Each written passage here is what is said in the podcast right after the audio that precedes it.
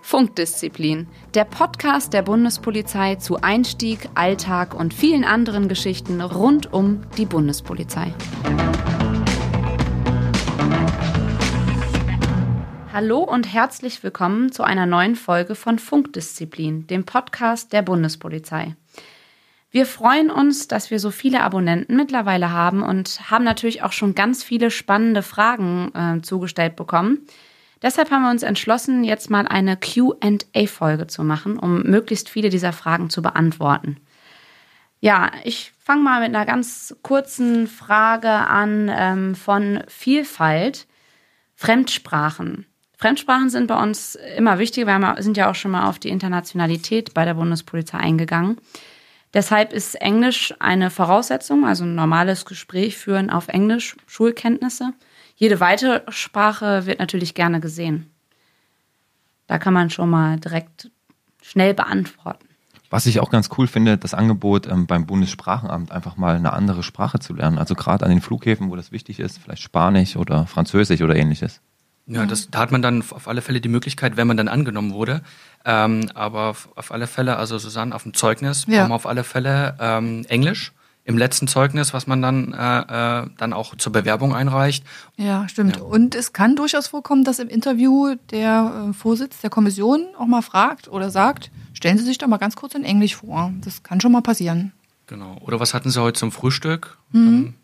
genau. Sollte man zumindest etwas, ähm, ja, relativ gut eben das auch auf Englisch erklären können. Ja. Also Kaffee heißt auf Englisch Coffee.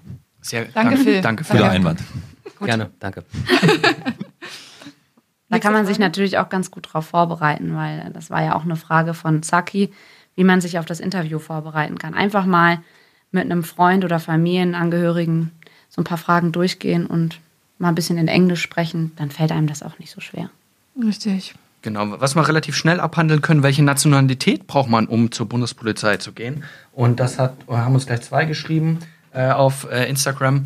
Ähm, ja, ganz einfach, die deutsche Staatsangehörigkeit oder eine EU-Staatsangehörigkeit. Dann kann man sich bei uns direkt für den mittleren gehobenen Dienst bewerben. Ja. Eine andere Frage, die ich noch interessant fand, äh, von Tobi, der gefragt hat, Tattoos, Piercing erlaubt? Ja, nein. Ich persönlich habe weder Tattoos noch Piercing. Dennoch kann man die Frage, glaube ich, ganz klar mit Jein beantworten. Ich glaube, Susanne, du bist da unsere mhm. Expertin. Ähm, was Tattoos angeht, ja, nein. Ist es erlaubt? Ist es nicht erlaubt? Warum lachst du da, Phil? es ist auf jeden Fall ähm, ein Thema, mit dem man sich auseinandersetzen sollte. Tattoos sind grundsätzlich nicht verboten, aber wir haben in den letzten Folgen auch schon mal äh, erwähnt, dass wir ein Neutralitätsgebot haben. Wir sollen für jeden Bürger ja irgendwo seriös und ansprechbar sein. Das heißt, Tätowierungen im sichtbaren Bereich, die sich auch nicht verdecken lassen, wie jetzt hinterm Ohr, im Nacken, am Hals, Gesicht sowieso, Hände, gehen gar nicht, sind bei der Bundespolizei definitiv ein Ausschlusskriterium.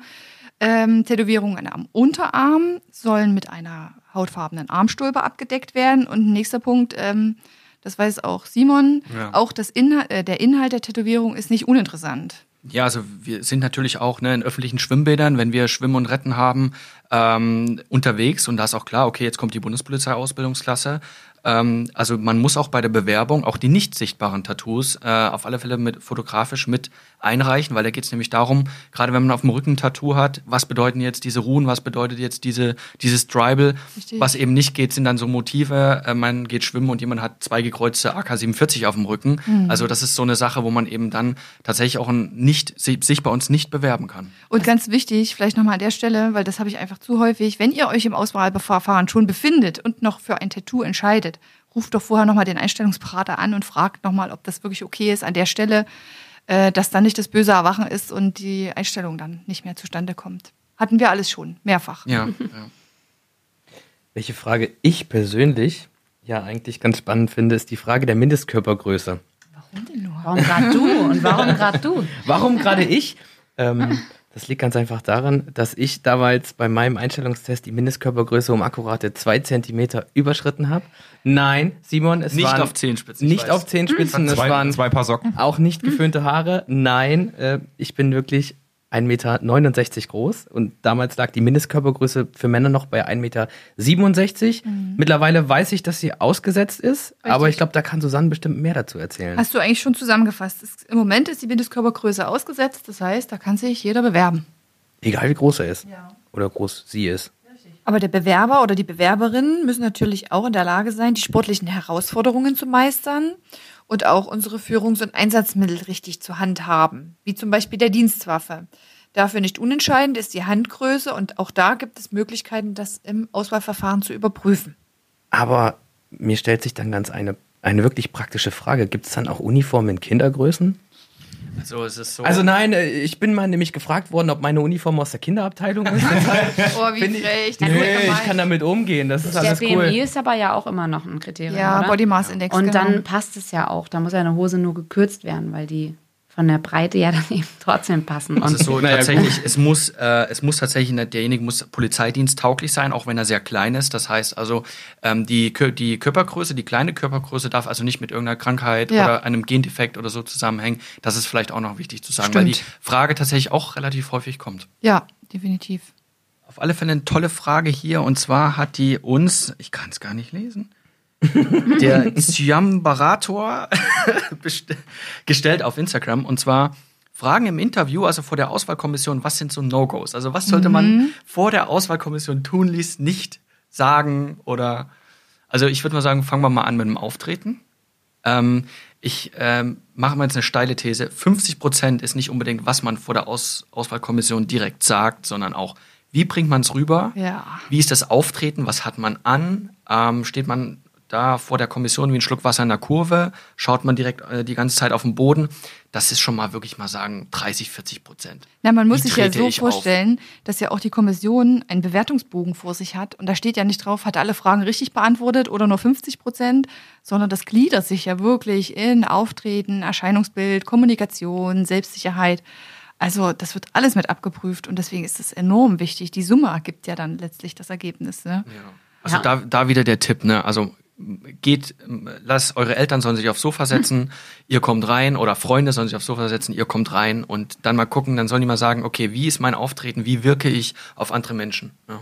Was vielleicht auch ganz cool ist, wenn man da einfach mal eine Kamera mitlaufen lässt und man sich das dann mal selber anschaut. Oh ja. Und sich dann mal selber auch bewertet und vielleicht auch seine eigenen blinden Flecke irgendwo auch analysiert und sagt, ich mache immer irgendwie, was weiß ich, ich gucke immer auf den Boden, wenn ich rede oder äh, Oder ich spiele mit den. Händen rum oder ich wippe mit den Zehenspitzen oder was auch immer.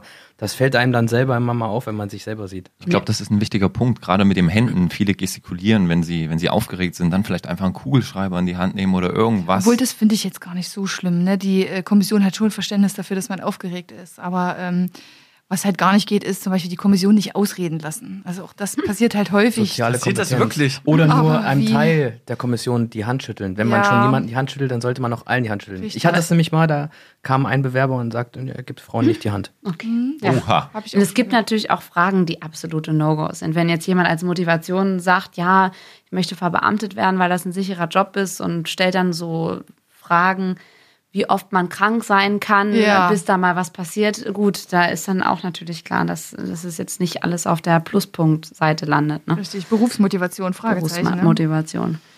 Hanna hat uns noch eine Frage gestellt. Wie viele Monate vor dem Sporttest habt ihr begonnen zu trainieren?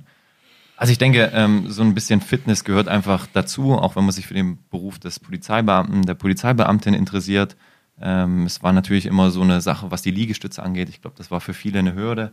Ähm, ich persönlich habe auch vorher trainiert, was, das, was die Liegestütze angeht, in, ich glaube, sechs Monate vorher ungefähr. Ähm, es ist ja auch alles einsehbar im Internet, was abgefordert ist. Und ich denke, man sollte sich da einfach, ähm, ja, sechs Monate finde ich einen guten Zeitrahmen vorbereiten und ähm, sich sicher fühlen. Und auch da sind die Mindestvoraussetzungen im Internet offengelegt. Und wenn der Auswahlverfahren schon rangerückt ist, der Termin, und man schafft diese Mindestvoraussetzungen nicht, dann sollte man vielleicht überlegen und fragen, ob man den Termin nicht verschieben kann und ähm, so lange drauf hintrainieren, bis es auch funktioniert. Richtig, sehe ich ganz genauso, denn der Sporttest, muss man mal ganz klar sagen, ist das Einzige, worauf man sich zu 100% vorbereiten kann. Das sind die einzigen Leistungen, die schwarz auf weiß irgendwo im Internet oder wo auch immer stehen. Und wenn ich weiß, ich kann die Leistung nicht erfüllen, dann brauche ich eigentlich auch gar nicht anzutreten. Gehen wir, glaube ich, auch mal näher drauf ein. Ne? Ja, und vor allem, was ich halt nicht verstehen kann, der Koordinationstest. Der ist körperlich wirklich, also Susanne, wirklich nicht äh, sportlich anspruchsvoll. Da geht's nur darum, unter Dru in einer Drucksituation eine mhm. Choreografie einfach abzulaufen, die man sich vorher halt mal irgendwie mal ins Langzeitgedächtnis einprügeln muss. Das heißt, wie du schon sagtest, frühzeitig, paar Monate vorher anfangen, zum Sportlehrer gehen oder in den Sportverein gehen, sagen, hey, kann ich mir mal hier mit den Kasten teilen oder mit dem Ding, kann ich mir das mal aufbauen mit dem Medizinball. Wir haben immer wieder wirklich Bewerber, die dann wirklich einfach schon beim ersten Mal falsch rum um den Medizinball Ja. laufen. Warum? Es ist auf YouTube ist das eingestellt, wie Ja. man das machen muss. Es ist ein Plan eingestellt auf komm zur Bundespolizei.de. Wenn es daran scheitert, also sorry. Wie ich finde, zeigt es auch so ein bisschen die persönliche Motivation. Wie bereite ich mich darauf vor? Wie sehr will ich das Das Ganze ist auch sehr wirklich? individuell. Ne? Genau. Wir haben ja auch die Frage bekommen, worauf sollte man den Vorbereitungsschwerpunkt setzen? Das ist natürlich sehr, sehr individuell. Wenn man Ja. top sportlich ist, Liegestützen fallen einem sowieso nicht schwer, dann braucht man da natürlich auch keinen Schwerpunkt draufzusetzen. Also bei mir war es damals der Standweitsprung. Ich weiß Ja, noch ganz genau, weil ich aber auch so kurze Beine habe. Ja. Ja, da müsst ihr jetzt aber natürlich sagen, da, da sind wir nicht auf dem neuesten Stand, Den weil. Liegestütze gibt's nicht mehr, äh, Standweitsprung gibt's nicht mehr, der hat sich ja jetzt nochmal geändert. Ja. Ja. Also Echt? wir haben jetzt tatsächlich, die sind weggefallen und dafür haben wir jetzt den Pendellauf dazu bekommen. Ja. Aber das ist ja egal. Es ist jetzt auch nur ein exemplarisches Beispiel. Genau. Man muss halt einfach mal gucken. Man sollte einfach mal alles durchprobieren. Auch mal so ein Gespräch sich mal irgendwo mit Freunden oder mit seinen Eltern mal durchlaufen. Und wenn ich dann merke, meine Stärken liegen halt eher im Sprechen und nicht so im Sportlichen, dann muss ich halt sportlich ein bisschen mehr Gas geben. Und wenn es andersrum ist, dann muss ich mich halt rhetorisch irgendwo ein bisschen fit machen.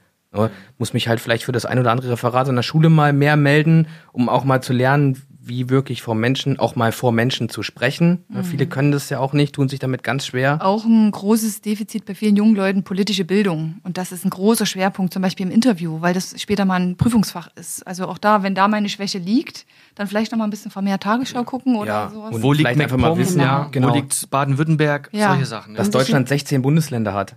Sollte man vielleicht wissen. Sollte wer wissen. gerade Bundespräsident ist, sollte man vielleicht Genau. wissen. Sollte man wissen. Und aber auch da muss man sagen, man wird natürlich das äh, Allgemeinwissen jetzt innerhalb kurzer Zeit nicht äh, total aufbereiten können. Aber die Prüfer, die wollen ja auch Wissen sehen. Also das Ja. bedeutet, wenn man sich in ein paar äh, Themen gut vorbereitet, dann kann man ja auch versuchen, die, die Prüfer so ein bisschen dahin zu lenken, weil letztendlich wir brauchen gute Leute und ähm, wenn man sich gut vorbereitet, dann sehen die Prüfer das auch. Ja, und was, was man auch vielleicht zu der Frage noch sagen kann, vielen hilft es tatsächlich, irgendeinen einen Anhalt zu haben. Und da gibt es halt wirklich wahnsinnige viel, viele Möglichkeiten.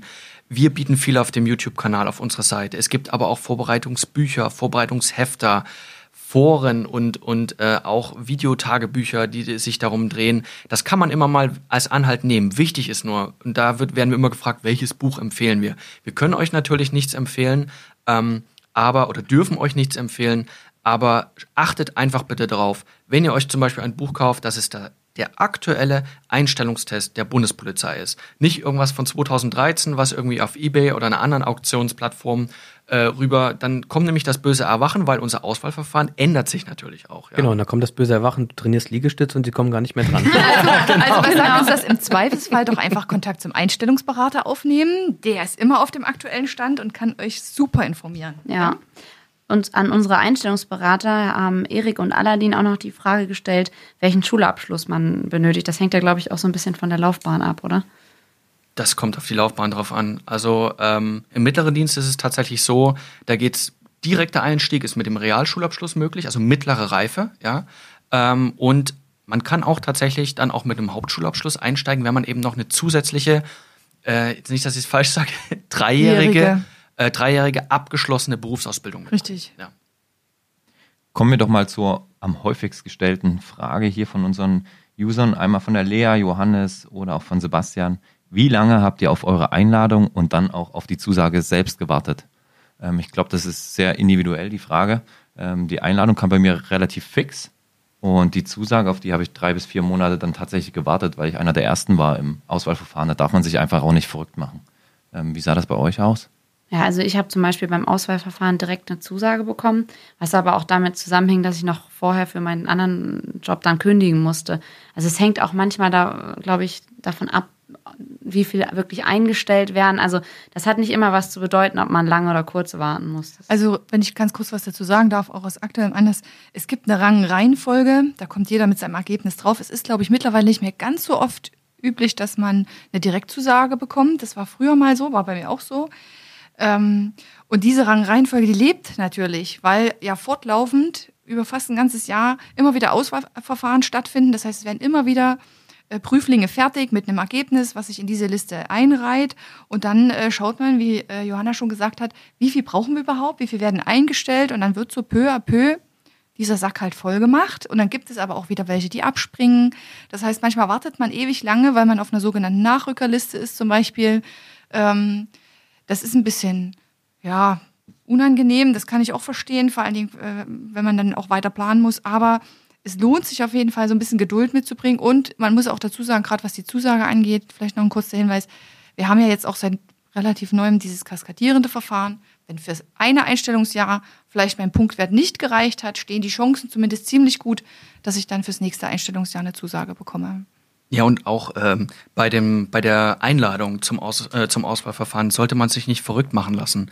Ähm, es ist ja so, dass die Bewerbung, wenn die Bewerbung passt, wenn ich die Bewerbung vollständig abgegeben habe und auch ich die Mail erhalten habe, äh, dass die Bewerbung jetzt zum Auswahldienst geht, dann kann ich auch zu 100 Prozent damit ja. rechnen, dass irgendwann diese Einladung kommt. Also da einfach nicht verrückt machen lassen, wenn das wirklich äh, eine Weile dauert, weil es kommt immer darauf an, wie viel Bewerbungen äh, sind mhm. gerade eingegangen, wie viele sind jetzt gerade zum davon auch wirklich zum Auswahldienst gegangen, wie sind die Kapazitäten. Ganz genau. Es gibt auch äh, keine unbedingt festen Zeiten, nur an diesem Wochenende wird geprüft, da ist der Einstellungstest, sondern es wird wirklich fortlaufend das ganze Jahr geprüft.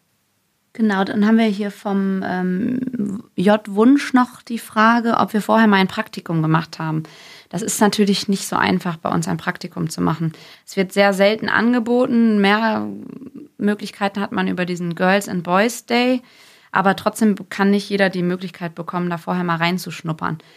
Es kann aber zum Beispiel Sinn machen, mal an den Bahnhöfen, Flughäfen den ein oder anderen äh, Kollegen einfach mal anzusprechen, wenn man da konkrete Fragen hat. Dann bekommt man ja auch schon so ein Gefühl für den Beruf. Aber es ist jetzt nicht eine gute Voraussetzung, um das eher zu schaffen oder so. In dem Zusammenhang äh, empfehle ich die Panther Challenge, die mhm. dieses Jahr jetzt bei der in vier Bundespolizeiabteilungen äh, gelaufen ist. Das ist ein dreitägiges Schülercamp und dort ähm, kann man doch sich einen relativ guten Einblick in die Welt der Bundespolizei schaffen. Also die Kollegen, die das dort auf die Beine stellen, die haben für die, äh, ich nenne sie mal Praktikanten, für die Schüler und Jugendlichen richtig was auf die Beine gestellt. Ähm, nächstes Jahr findet das Ganze schon in fünf Standorten bundesweit statt. Also da einfach mal so ein bisschen die Augen aufhalten und sich bewerben. Was man dazu sagen muss, alle, die sich dort bewerben, müssten die Einstellungsvoraussetzungen für die Bundespolizei erfüllen. Ansonsten Richtig. können sie nicht an der Panda Challenge teilnehmen. Genau. Ja? Das ist wichtig. Nichtsdestotrotz muss man auch sagen, dass in einigen Dienststellen tatsächlich auch Schülerpraktika angeboten werden. Also für den südlichen Raum, gerade Richtung Stuttgart, kann ich das tatsächlich bejahen. Unser Flughafen als auch am Bahnhof, ähm, wir haben regelmäßig im Jahr Praktikas, die wir durchführen. Aber vielleicht mal ein Hinweis kurz zu diesem Thema Schülerpraktikum. Die, die da Interesse haben, müssen ähm, einfach mal an den Dienststellen nachfragen, weil das wird überall unterschiedlich gehandhabt. Manche machen das äh, zentral über die Direktion, andere Dienststellen handhaben das ähm, eigenständig. Also da einfach mal Telefonhörer in die Hand nehmen oder so und nachfragen, wie kann ich mich für ein Schülerpraktikum bewerben? Ähm, genau, also vielleicht noch eine Frage, die auch wieder auf äh, das Bewerbungsverfahren abzielt. Welche Tipps hättet ihr gern vor der Ausbildung gewusst? Also was, wo, wo wir jetzt schlauer sind. Wo Welche kam so ein Aha-Effekt? Dass man sein eigenes Kopfkissen mitnehmen sollte. dass man eine Verteilersteckdose mitnehmen Unbedingt, sollte. Unbedingt, ja. Nicht nur das Kopfkissen, auch die Decke. Ich glaube, die Pferdedecke hatten glaub, wir schon mal angesprochen. Jetzt, die gibt es aber mittlerweile nicht mehr. Die ist ausgesondert. Okay. Ja, Pferdedecken gibt es nicht mehr. Ähm, welche Tipps? Gute hm. Frage. Ja, gute Frage. Also ich war da eigentlich relativ offen, habe mich da auch überraschen lassen. Doch, ich glaube, was mich ein bisschen überrascht hat, doch, das war der Altersunterschied, muss ich ganz ehrlich sagen, weil man ist ja auch in so seiner Bewerberblase und tauscht sich so mit Mitschülern aus. Und ähm, als ich angefangen habe, gab es auch viele, die zum Beispiel von der Bundeswehr gekommen sind. Und das hat mich überrascht. Aber es ist jetzt auch nichts äh, Entscheidendes, was man unbedingt vorher wissen muss. Man fügt sich halt dann ein. Und von wem man immer viel lernen konnte, im, vor allen Dingen in der Ausbildung zum gehobenen Dienst, waren die Aufsteiger. Ja, genau. Die haben schon sehr viel Praxiswissen mitgebracht und die konnten dir schon auch erzählen, wie die Bundespolizei läuft. Also ich kann mich nur meine Situation erinnern. Ich war 18, 19, hatte mhm. eigentlich auch von der Bundespolizei keine Ahnung. Und wenn dann so, so ein Aufsteiger, der schon 10, 15 Jahre im Dienst ist und dir da mal ein bisschen was erzählt, das, ich persönlich fand das sehr hilfreich. Ich muss aber vielleicht nochmal erklären, also was ist ein Aufsteiger? Also jetzt gerade im, für den, im gehobenen Dienst im Studium, was machen die da? Ja, also das sind äh, Kollegen, die kommen aus dem mittleren Dienst. Ne? In dem Zusammenhang hat uns nämlich auch eine Frage erreicht, äh, was unterscheidet den gehobenen vom mittleren Dienst? Ne? Und wie äh, sind die Aufstiegschancen, beziehungsweise wie kann man wechseln? Ne? Es gibt halt die Möglichkeit, dass du aus dem mittleren Dienst quasi den sogenannten Praxisaufstieg in den gehobenen Dienst machen kannst. Dazu brauchst du dann kein Abitur. Also du musst die, die eigentlichen formalen Voraussetzungen um dich im gehobenen Dienst zu bewerben, nicht erfüllen, sondern du kannst es dann über deine sogenannte Praxiserfahrung oder wie, man, wie auch mhm. immer man das nennen möchte, ähm, kann man dann den Weg in den gehobenen Dienst einschlagen. Da macht man ein sogenanntes Auswahlverfahren von der Prüfungskommission und dann kann man die, ähm, die Aufstiegsausbildung in den gehobenen Dienst quasi mit den Kollegen, mit den Einsteigern zusammen machen. Es gibt, glaube ich, auch noch verkürzte Aufstiegsvarianten, wie da aber die Modalitäten sind. Mhm, Keine Ahnung. Diverse das weiß ich nicht. Also wichtig ist, glaube ich, unterm Strich einfach mal allen zu sagen, auch die vielleicht kein Abitur haben oder die gerade vor der Entscheidung stehen, mache ich noch das Abitur oder nicht, wenn es gerade nicht so gut läuft. Also wer zum Beispiel eine Zusage für den mittleren Dienst hat und auch gerne zur Bundespolizei möchte, sollte jetzt nicht das fehlende Abitur ähm, davon abhängig machen, nehme ich diese Einstellungszusage an oder nicht, weil man kann bei uns auch studieren ohne Abitur, nämlich über dieses Auswahlverfahren oder die verschiedenen, die es dann letztlich gibt und kann dann auch den Aufstieg in den gehobenen Dienst machen. Ne? Also da ja, sogar musst, bis in den höheren. Genau, musst halt deine Standzeit dann irgendwie haben. Ja. Und dann kannst du dich für einen Aufstieg in den gehobenen Dienst, und wie du es gerade gesagt hast, wenn du dann die volle Laufbahnbefähigung hast, also das dreijährige Studium machst, kannst du dich dann auch noch ähm, in den höheren Dienst. Also ich habe einen Kollegen, attraktiv. also mein, mein ähm, benachbarter Zugführer, der ist jetzt dann im Aufstiegsverfahren für den höheren Dienst der kommt aus dem mittleren Dienst. Gut also der ab. hat den also Weg Respekt. von ganz unten ja. wirklich vom ja. Poliz äh, vom Wachtmeister, glaube ich sogar noch. Ich glaube, der war als Wachtmeister eingestellt oder irgendwie sowas und der ist jetzt dann in der Aufstiegsausbildung zum mhm. höheren Dienst. Also die Frage kommt tatsächlich häufig, hängt auch ein bisschen mit dem äh, zusammen, was du gerade gesagt hast. Ähm, wenn man wirklich davor steht, mache ich jetzt noch quasi mein Fachabitur beziehungsweise mein Abitur und habe dann die Möglichkeit, direkt in den gehobenen Dienst einzusteigen. Ich sage solchen Bewerbern, äh, wenn ihr die Möglichkeit habt, ohne weiteres euer Fachabitur oder Abitur zu machen, tatsächlich macht es, dann habt ihr die Möglichkeit für den gehobenen Dienst, für beide Möglichkeiten. Weil du hast zwar recht, es ist wahnsinnig gut in der Bundespolizei, wahnsinnig durchlässig, auch ohne Abitur. Es dauert aber tatsächlich etwas länger. Also wer wirklich, äh, wirklich in den gehobenen Dienst will und ohne weiteres sagen kann, okay, ich hänge jetzt noch zwei oder eben die drei Jahre noch an die Schule dran, dann sollten die das machen. Also aber die Einstellungszahlen sind natürlich schon sehr divergent um das ja. mal ähm, so auszudrücken. Ja, das ist ja auch immer ein persönliches Ding. Habe ich jetzt noch Lust auf Schule und fühle mich zu Hause bei meinen Eltern ganz wohl, dann mache ich das noch weiter. Aber wenn man einfach Lust hat zu arbeiten und mal weg zu sein von zu Hause, dann macht es natürlich Sinn, früh anzufangen bei der Bundespolizei. Ich glaube, der Wunsch, einfach sich dazu entfalten, kommt auch mit, mit dem Jahren einfach. Wenn man auf einer Dienststelle ist und sagt, hey, das kann es so nicht gewesen sein und möchte dann einfach sich weiterentwickeln, dann entwickelt sich der Wunsch und die Möglichkeiten sind da einfach wirklich groß. Geht vielleicht auch in die Sparte ähm, einer Frage, die uns Chris, Hannes oder auch Kira gefragt hat. Ist es möglich, zwischen Landespolizei und Bundespolizei zu wechseln? Machen das viele? Wenn man sich natürlich vielleicht im ersten Schritt für die Landespolizei entschieden hat und merkt nach drei, vier Jahren, hey, die Bundespolizei ist doch cooler. Ähm, ja, das oder auch andersrum. Oder auch andersrum, natürlich. Ähm, ja, das ist möglich. Es machen auch einige Kollegen über ein sogenanntes Tauschverfahren. Also wenn man einen ähm, Tauschpartner gefunden hat, zum Beispiel von einem anderen Bundesland, dann ähm, ist es mit ein paar Einschränkungen auch möglich, tatsächlich da zu tauschen und zu wechseln. Ähm, auf der Dienststelle wird das oft gemacht, ja, nein. Ähm, es gibt vereinzelt Kollegen, aber es ist jetzt auch nicht so, dass das der Regelfall ist. Der genau, Stapel ist, auf, ist, hoch. Ja. Also das ist schon ein sehr Kein schwieriges Regelfall, Verfahren. Ja. Und man muss dazu sagen, auch gerade in der Ausbildung passiert das einigen. Da gibt es Sperrfristen und dann muss man eigentlich wieder von vorne anfangen. Also es ist nicht so ohne weiteres möglich. Ne? Sollte man wirklich im Vorhinein ja. sich genau wirklich überlegen. Also ähm, man muss ja wirklich auch einen Tauschpartner finden, der genau mhm. in der gleichen Besoldungsgruppe etc. ist. Und dann gibt es Ringtausche und da habe ich schon, gibt es wirklich auch Schicksale, ja. wo man wirklich, ähm, weil man, ne, man hat eine, die Liebe seines Lebens kennengelernt, will unbedingt dann in ein anderes Bundesland wechseln. Und dann springt einer von diesem Ringtausch ab, weil sich seine persönlichen Verhältnisse äh, geändert haben. Dann ist natürlich das Ganze für alle gestorben, das ja. Ganze, ja. Es ist auch immer in den meisten Fällen ein sehr langwieriger Prozess, das muss man auch dazu sagen. Das geht nicht innerhalb von zwei Wochen, sondern das kann sich auch gut und gerne mal ein, zwei Jahre hinziehen. Kann auch mit Einbußen verbunden sein, gerade wenn sein, sein Amt, äh, die, die Amtsbezeichnung nicht anerkannt wird oder was auch immer. Also ist ein ganz schwieriges Thema. Deswegen äh, für euch als Bewerber auch nochmal der Tipp, macht euch da wirklich im Vorhinein Gedanken, Landespolizei oder Bundespolizei. Ich finde, hier gibt es noch eine ganz witzige Frage von Marla. wie ist die Ausbildung aus, aus der Perspektive einer Frau? Da hat uns auch noch jemand anders gefragt, finde ich jetzt gleich gar nicht. Der wollte auch mal wissen, wie das ist als Frau. Will ich jetzt den Namen gar nicht. Johanna, die Ausbildung aus der Perspektive einer Frau? Ja, ist die gleiche Ausbildung. Ne? Ja, ich finde Ja, ähm, es gibt so ein, ja, es gibt schon ein paar.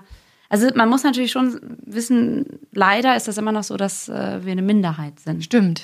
Also wir haben uns schon immer mit den paar Mädels äh, dann so zusammengerottet und uns auch mal so intern ausgetauscht, wie das so ist. Werden wir natürlich jetzt hier nicht alles wiedergeben. Ja. Macht das auch. Also dann, dann fühlt man sich auch wohler zusammen. Also es gibt einfach ein paar Themen, die man dann doch irgendwie besser Ja. intern bespricht. Das stimmt. Also grundsätzlich ist das jetzt, glaube ich, seit den 70er Jahren, 80er Jahren, seitdem Frauen in den Ich glaube, seit den Bundestag... 80er Jahren. Ja. Ab 87, ne? Also es ist noch gar nicht Echt? so ewig lange her, muss man echt sagen. Ja, ich glaube 87, genau. 87 sind die ähm, ersten Frauen gekommen. Von daher ist es schon noch auch in manchen Köpfen, glaube ich, von manchen männlichen Kollegen, ähm, ja, noch so ein bisschen drin.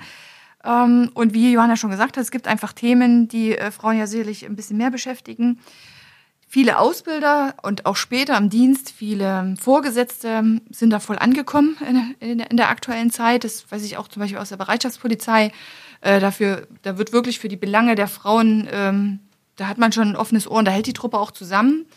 Ähm, gleichwohl muss man vielleicht so ehrlich sein, dadurch, dass einfach ein Männerüberschuss da ist, ist der Ton teilweise ein bisschen rauer. Da sollte man nicht ganz so empfindlich sein, finde ich, als Frau. Ja. Aber es gibt auch wissen. weniger Zickenterror.